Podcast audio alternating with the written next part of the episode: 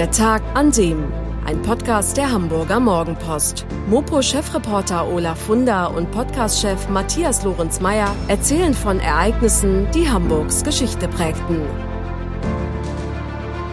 Liebe Hörerinnen, liebe Hörer, da sind wir wieder mit einer brandneuen Folge von Der Tag an dem, dem historischen Podcast der Hamburger Morgenpost. Und ich sitze hier mit Olaf Wunder, dem Chefreporter der Mopo. Guten Morgen, Olaf. Moin, Matthias. Wir zäumen heute mal das Pferd von hinten auf, denn für Hörer, die uns schon etwas länger verfolgen, meine letzte Frage an Olaf ist immer, was werden wir denn am Samstag sehen, wenn dieser Podcast auch im Print zu lesen ist, und zwar in der Wochenendausgabe der Mopo.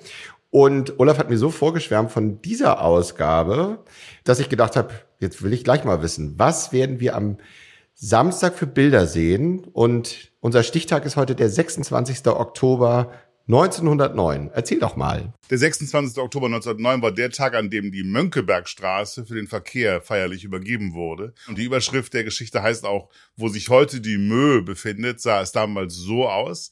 Wir sehen, wie es ausgesehen hat, bevor die Mönckebergstraße gebaut wurde, die ja keine gewachsene Straße ist, wie anderswo die Einkaufsstraßen schon jahrhundertelang existierten. Hier ist sie ein Kunstprodukt. Die Arbeiter haben regelrecht eine Schneise geschlagen, quer durch die Hamburger Altstadt und haben hunderte von uralten Fachwerkhäusern vernichtet, um diese Straße, diesen Prachtboulevard zwischen Rathaus und Hauptbahnhof zu errichten. Und wir zeigen, welche Häuser da vorher gestanden haben, wie die Menschen dort vorher gelebt haben. Dort, wo heute die großen Kaufhäuser stehen, da sah es aus wie in einer mittelalterlichen süddeutschen Kleinstadt mit Fachwerkhäusern, windschiefen Fachwerkhäusern. Es gab Ängste, Gässchen und Tweeten. Es gab Spelunken und Bordelle und Hafenarbeiter haben da gelebt und kleine Handwerker und arme Schlucker. Es war dunkel, feucht. Es hat gestunken nach Urin und nach Unrat und Fäkalien. Es war sicherlich nicht schön, dort zu leben. Ich glaube allerdings, heute würden wir uns wünschen, wir hätten in Hamburg noch ein bisschen was von diesem alten Hamburg. Das ist ja praktisch vernichtet. Eine schöne Stadt ist es immer noch, aber wir haben nichts behalten. Hamburg wird ja nicht umsonst die freie und Abrissstadt Hamburg genannt, weil man halt immer wieder das Alte vernichtet hat, um was Neues zu bauen. Leider, wie ich finde. Ja, ähm, da gibt es natürlich sehr eifrige Denkmalschützer in Hamburg, die das versuchen zu verhindern. Aber es ist natürlich auch Aufgabe dieses Podcastes, ähm, unseren Hörern immer wieder ein bisschen ins Bewusstsein zu bringen, wie sich eigentlich unsere Stadt entwickelt hat und wie auch die Dinge, die wir zum Beispiel die Mönckebergstraße vielleicht jeden Tag auf dem Weg zur Arbeit durchlaufen oder am Samstag für einen kleinen Shopping-Ausflug besuchen, äh, wie die entstanden ist. Und ähm, hier in unserem Podcast wollen wir so ein bisschen die Hintergrundgeschichten auch noch aufbereiten. Also schon mal der Tipp, Samstag die Mopo kaufen, da sind die ganzen Bilder dazu. Ähm, aber jetzt gehen wir doch mal ein bisschen der Reihenfolge äh, vor. Du hast es gerade schon gesagt, die Mönckebergstraße war vorher Teil einer mittelalterlichen Stadt und wir sind jetzt so ein bisschen, ich würde mal sagen, im 19. Jahrhundert, am Ende des 19. Jahrhunderts. Da gab es so eine, glaube ich, eine wichtige Veränderung, die dazu geführt hat, dass die Mönckebergstraße dann irgendwann mal entwickelt werden musste. Was war denn da die Ausgangssituation oder was passierte da für eine Dynamik? Also wie gesagt, die Mönckebergstraße war nicht Teil einer mittelalterlichen Stadt, sondern sie existierte gar nicht. Den Namen gab es auch gar nicht. Nee, den gab es schon mal gar nicht, weil Mönckeberg ist ja ein Bürgermeister, das war der Mann, der äh, überhaupt den Abriss der alten Häuser und den Bau dieser Straße vorangetrieben hat. Nein, also diese Straße gab es nicht. Wenn man die alten Stadtpläne sich anschaut, dann siehst du, dass da einfach Häuser standen und es nicht annähernd dort eine Straße gab, die mit dem Verlauf der heutigen Mönckebergstraße identisch gewesen wäre. Wie gesagt, da standen hunderte von alten Häusern herum. Hamburg hat im 19. Jahrhundert einen unglaublichen Boom erlebt. Das kam insbesondere durch den Hafen, dessen Bedeutung immer größer wurde. Der Handel wuchs und wuchs und wuchs. Die Zahl der Einwohner wuchs mit. Aber es gab einen Widerspruch. Auf der einen Seite eine, eine boomende Stadt, aber auf der anderen Seite eine Stadt, die von ihren Rahmenbedingungen noch eine mittelalterliche Kleinstadt war. Da stimmte einfach was nicht. Da musste was passieren. Es brauchte den Gang in die Moderne.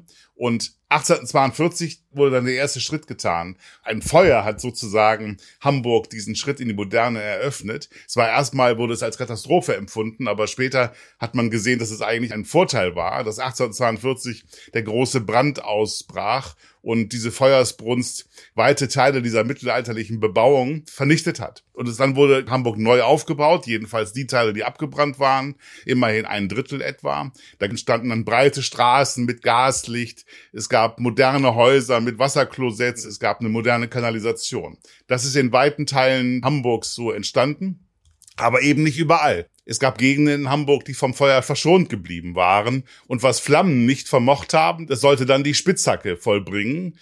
Um die Jahrhundertwende traf Hamburgs Bürgermeister Georg Mönckeberg die Entscheidung, dass die Elendsquartiere der Altstadt abgerissen werden müssen. Ein weiteres Argument dafür war auch, dass dort 1892 die Cholera ausgebrochen war in den Gängevierteln. Eine Seuche, die 9000 Todesopfer gefordert hatte. Und als damals Robert Koch, der Chef des Berliner Instituts für Infektionskrankheiten, die Gängeviertel besichtigte, da sagte er, ich vergesse, dass ich in Europa bin, weil er so entsetzt war über die unglaublichen hygienischen Zustände in diesem schlimmsten Slum Nordeuropas.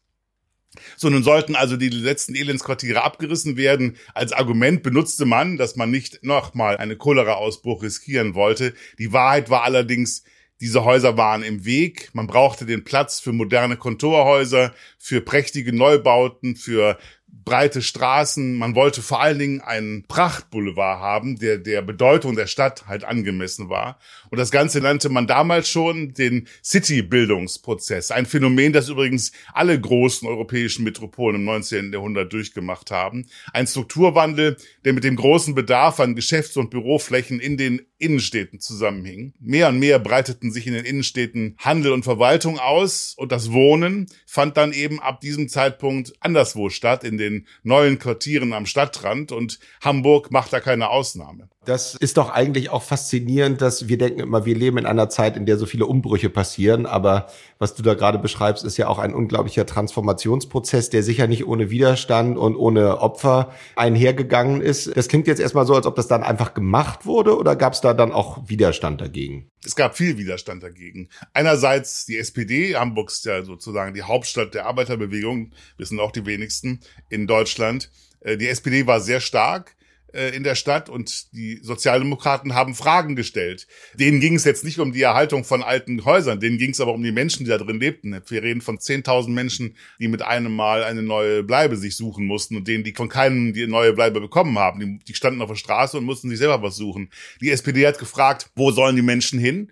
Und okay, es gab zwar neue Wohnquartiere in Winterhude, Barmbek, Eimsbüttel beispielsweise, Allerdings, das war weit weg, weit weg von den Arbeitsplätzen, die in der Regel im Hafen waren. Und die Fahrpreise für die neue Vorortbahn, wie die S-Bahn, die heutige damals hieß, die war halt für einfache Arbeiter, waren die Fahrpreise kaum erschwinglich. So gab es halt Widerstand von den Sozialdemokraten gegen diese Pläne. Auf der anderen Seite gab es auch damals schon sowas wie Denkmalschützer, den Verein Heimatschutz, dem es um die Erhaltung des Stadtbildes ging. Und mit jedem alten Haus, das verschwinde, gehe der spezielle Charakter Hamburgs verloren, kritisierte der. Und die Stadt verliere ihr Gesicht, sehe bald aus wie jede andere x-beliebige Großstadt und das dürfe nicht sein. Aber die Gegner standen auf verlorenen Posten. Der Bürgermeister Mönckeberg hat seine Pläne durchgesetzt. Ja, also wahrscheinlich, oder das ist, wird ja auch ganz klar, geht es natürlich auch da immer wieder um Geld, auch um Attraktivität und um Handel oder den neuen Handel dann auch in die Stadt Hamburg zu bringen. Lief das damals unproblematisch ab oder gab es damals auch schon gerade bei solchen großen Immobilienthemen auch Korruption und haben sich da wieder heimlich Leute die Taschen voll gemacht. Ja, das kann man wohl sagen. Manche Menschen glauben ja, die, äh, früher war alles besser, die guten alten Zeiten, aber die Wahrheit ist, dass es damals schon Immobilienspekulanten gab und korrupte Behördenmitarbeiter. Ich war erstaunt. Ich habe, als ich recherchiert habe zu dieser Geschichte, mir die alten Zeitungen aus jener Zeit angeschaut. Was wurde eigentlich berichtet über all das? Und da tauchte eines Tages auf die Geschichte darüber, dass zwei korrupte Behördenmitarbeiter die streng geheimen Pläne auf denen nämlich genau zu sehen war, wo exakt der Verlauf der Mönckebergstraße sein würde. Darüber wurde nämlich lange diskutiert, wie genau sie eigentlich durch die Stadt verläuft. Also aus diesen Plänen ging hervor, wo es lang gehen sollte, wo die Trasse verlaufen sollte. Und diese Informationen haben dann Mitarbeiter aus dem Rathaus rausgeschafft und an interessierte Kreise weitergereicht. Das waren natürlich Immobilienspekulanten, die dann genau wussten, welche Häuser muss ich mir billig kaufen um sie dann hinterher an die Stadt teuer zu verkaufen, weil die Stadt ja keine andere Wahl hatte, als sie zu kaufen, wenn sie die Straße bauen wollte. Dann wurden die beiden Behördenmitarbeiter festgenommen. Es gab einen Untersuchungsausschuss, um den Skandal aufzuklären. Ja, das klingt ein bisschen wie heute, ne? Ich wollte gerade sagen, das Ganze klingt alles so modern. Robert Koch ist erwähnt worden, Seuchen sind erwähnt worden und große Umbruchprozesse und das Gefühl, dass irgendwie eine Stadt ihr Gesicht verliert. Also irgendwie kommt mir das alles sehr, sehr modern vor. Übrigens auch in diesen Zeitungsartikeln, die ich fand, jener Zeit, kann man die Wehmut regelrecht äh, herauslesen, die da herrschte, wie die Redakteure von damals beschrieben haben, was da für unfassbare Veränderungen vor sich gegangen sind. Und ich glaube, das hat auch nicht jeder so leicht äh, weggesteckt, die plötzlich gesehen haben, wie große Teile, also die Bevölkerung, wie große Teile ihrer Stadt einmal einfach platt gemacht werden und das ganz Neues da entstanden ist. Die haben ihre eigene Stadt nicht wiedererkannt. Also das sind Veränderungen, die können wir uns gar nicht vorstellen. Das würde, muss ich mir heute vorstellen. Man reißt mal kurz die halbe Innenstadt ab und baut sie neu. Also das ist unglaublich. Ja. Das ist in der Tat schwierig. Bei uns äh, ist es ja schon immer schwierig, wenn man mal so ein paar alte hässliche Hochhäuser irgendwie mal aus dem Weg räumen will. Aber äh, dazu vielleicht an anderer Stelle oder in einer anderen Folge in diesem Podcast. Ja, dann erzähl uns doch mal, also wir, wir kennen die Mönckebergstraße natürlich jetzt, wie sie ist, aber vielleicht äh, beschreibst du einfach noch mal so das Konzept dieser Mönckebergstraße. Also die Idee war ja eine Verbindung zu schaffen zwischen dem relativ frisch gebauten Rathaus 1897 fertiggestellt und dem Hauptbahnhof, der 1906 in Betrieb genommen worden ist. Dazwischen war bis dahin dieses dicht gedrängte Altstadtviertel, Altstadtquartier Oktober 1907 mussten die Menschen raus sein aus ihren Häusern. Dann begannen Arbeiter, hunderte Arbeiter damit, mit ihrer Spitzhacke äh, dort eine regelrechte Schneise zu schlagen, einen Durchbruch zu schaffen. Durchbruch, so wurde nämlich die Straße, die Mönckebergstraße, zunächst mal genannt. Das war der ursprüngliche Name. Erst später bekam sie dann den Namen des Bürgermeisters, nämlich nach dessen Tod. Rund 10.000 Menschen haben ihr Zuhause verloren ein Haus nach dem anderen, hunderte sind dann von den Arbeitern beseitigt worden. Es gibt Bilder, wie da praktisch nichts mehr ist, alles freie Fläche ist. Und dann hat man als ersten Schritt, bevor man dann irgendwie oberirdisch anfing, was Neues zu bauen, erst einmal die U-Bahn gebaut. Die heutige U3 wurde da geschaffen. Der Verlauf der U3 in diesem Bereich zwischen Rathaus und, und Hauptbahnhof entspricht genau dem Verlauf der Mönckebergstraße. Hat also sozusagen erstmal, als alles frei war, den Boden aufge, aufgebuddelt, hat die U-Bahn da unten gebaut, hat alles wieder zugemacht und hat oben eine neue Straße gebaut mit, mit großen Kontorhäusern rechts und links und Kaufhäusern rechts und links. Da durfte auch nicht gebaut werden, wie man wollte, sondern es gab klare Vorgaben. Es gab eine Kommission mit dem Oberbaudirektor Fritz Schumacher an der Spitze, die genau festgelegt haben, was da wie gebaut werden darf. Also die Mönckebergstraße ist ein Gesamtkunstwerk.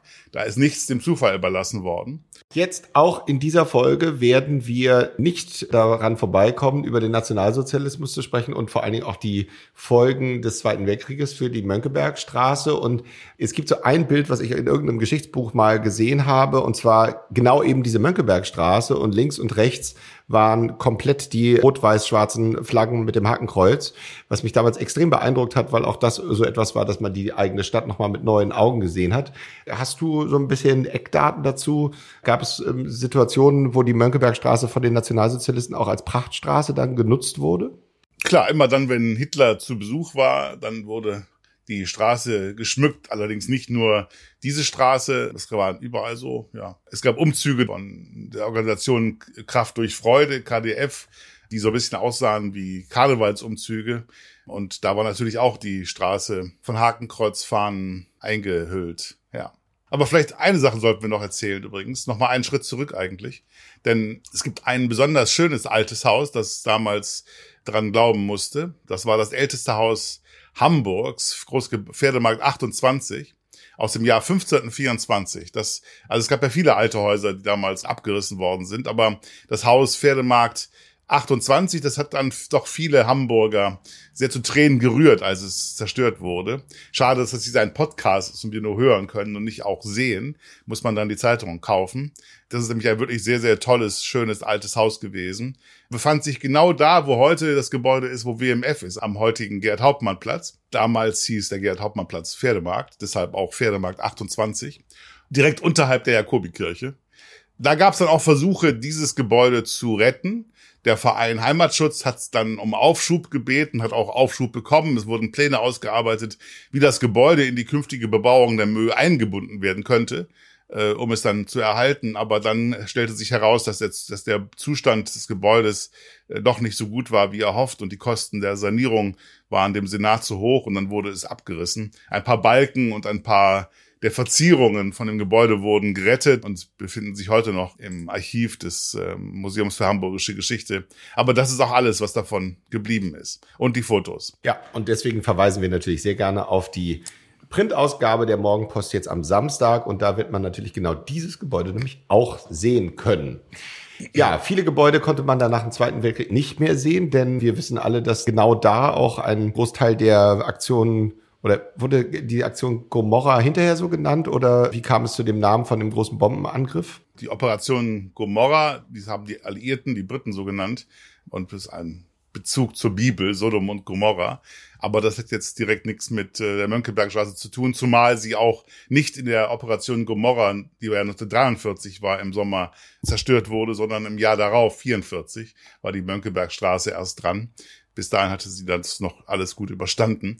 Es gibt dann Fotos aus dem Jahr 44, da sah es dann doch ganz schön kaputt aus. Viele Gebäude standen da ohne Fensterscheiben und mitten auf der Mönckebergstraße gab es ein riesiges, riesiges Loch, ein Einschlag einer Bombe.